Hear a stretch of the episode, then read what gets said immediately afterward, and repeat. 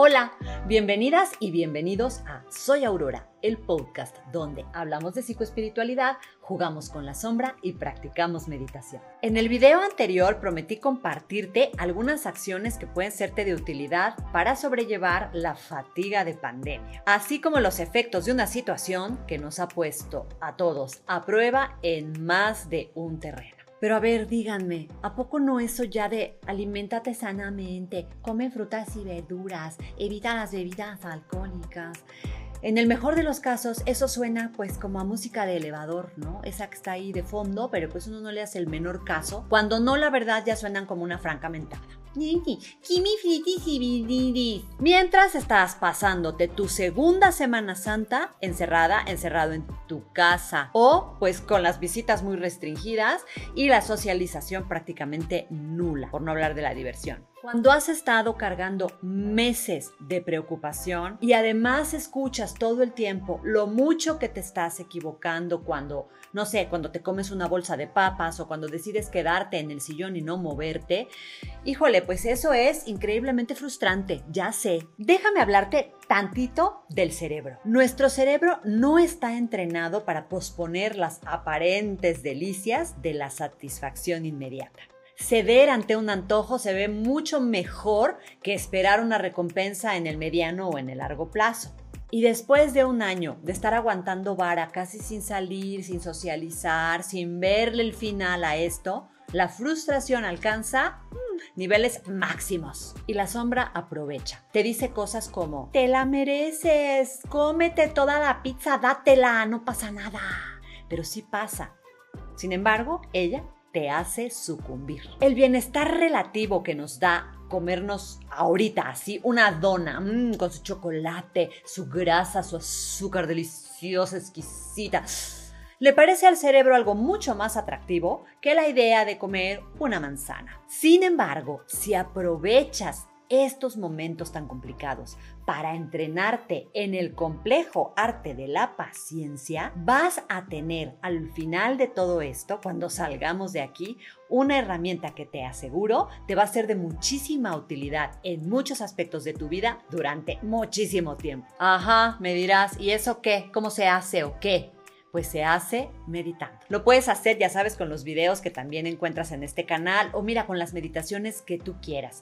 Así, no solamente te vas a regalar pues algunos minutos de serenidad, también vas a empezar a enseñarle a tu cerebro a tener paciencia, a concentrarse, a enfocarse y a no andar brincando de una cosa a la otra. Tu cerebro aprende a posponer las cosas aparentemente urgentes para darle prioridad a las que son realmente importantes. O sea, vas a aprender a posponer la satisfacción inmediata. Ya hemos hablado aquí en este podcast de los beneficios que te da meditar. Así que voy a pasar a otra herramienta que también te quiero proponer esta semana la descarga. La ansiedad y la represión de nuestros sentimientos, de nuestras emociones, muchas veces nos llevan a comer y a beber en exceso. Es como llenarnos la boca con comida, con bebida, para que de ella no salgan palabras hirientes, gritos desesperados o el llanto. La sombra experta en anestesiarnos de muchas maneras. Nos vende la promesa de que así los sentimientos incómodos van a desaparecer como por arte de magia. Pero no se te olvide, los sentimientos son energía. Y como todos aprendimos en la escuela, la energía es algo que no se crea y no se destruye, solamente se transforma. Así que tu enojo, tu tristeza, tu frustración, sentimientos que por lo demás son súper válidos en estas circunstancias, no se van a ir a ninguna parte. Ahí se van a quedar. No importa cuánto alcohol, cuánta comida, cuántos cigarros o cuántas series de televisión intentes usar para acallarlos. Los sentimientos no expresados se van a transformar en kilos, en mala condición física y en más enojo, más tristeza y más frustración. Si todo te dice tira la toalla, no lo hagas, mejor exprímela. Esta es una actividad que puedes hacer tú y si vives con niños o con adolescentes se las puedes compartir. Mira, en tu habitación. Cuando tengas un momento en el que sepas que nadie te va a interrumpir, quédate ahí y toma una toalla vieja o un trapo de cocina para el caso cualquier tela eh, gruesa que no te importe que se rompa y mira, retuércela. Retuércela mientras te imaginas que es el pescuezo de esa persona que ya no soportas, de ese individuo o individua que alucinas o que es la situación que tanto te molesta, el encierro, no poder ver gente, no poder hacer tu vida como antes, tener que estar haciendo, pero la cocinera, pero el maestro, pero todo, todo junto. Expresa tus sentimientos con palabras. Yo aquí lo estoy haciendo con palabritas, pero tú hazlo con palabrotas. Mi consejo es que en ese sentido no te limites.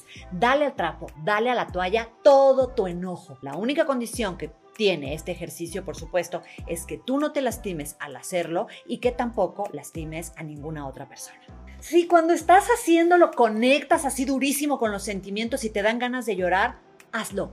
Deja salir todo lo que te molesta. Hazlo sin censura. Solo, te repito, no te lastimes a ti y no lastimes a otra persona. Pero deja que la toalla reciba toda tu ira y también puedes pegar en muebles que sepas que no se van a romper cuando lo hagas. Después de hacerlo durante varios minutos, inhala y exhala profundamente y yo creo que te vas a sentir mucho mejor. Otro ejercicio muy útil para chicos y para grandes, la danza del monstruo. Incluso esto lo pueden volver una rutina familiar cuando los ánimos comienzan a calentarse. Ya ves que están todos en la sala y de repente alguien dice y le contesta y pasa y se empieza a encender aquello. Siempre que no se lastimen entre ustedes ni a ustedes mismos, puedes tú y quien te quiera acompañar en tu casa hacer tu danza y descargar enojos y frustraciones mientras bailan. El chiste es poner una música fuerte, movida, que de preferencia tenga muchas percusiones y ustedes se pongan a bailar o tú solo, sola, te pongas a bailar como si fueras un monstruo furioso.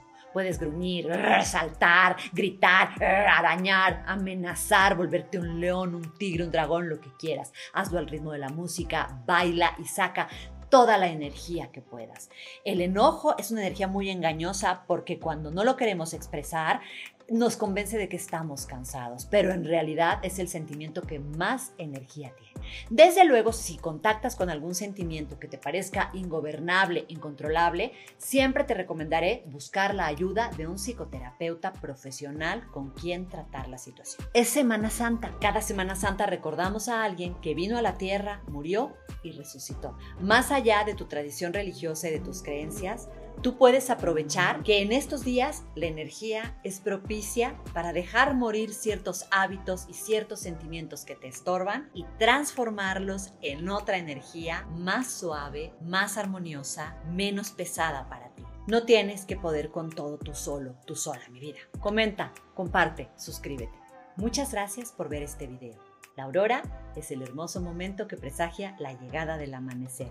Por eso, soy Aurora y tú también. Nos vemos en el próximo.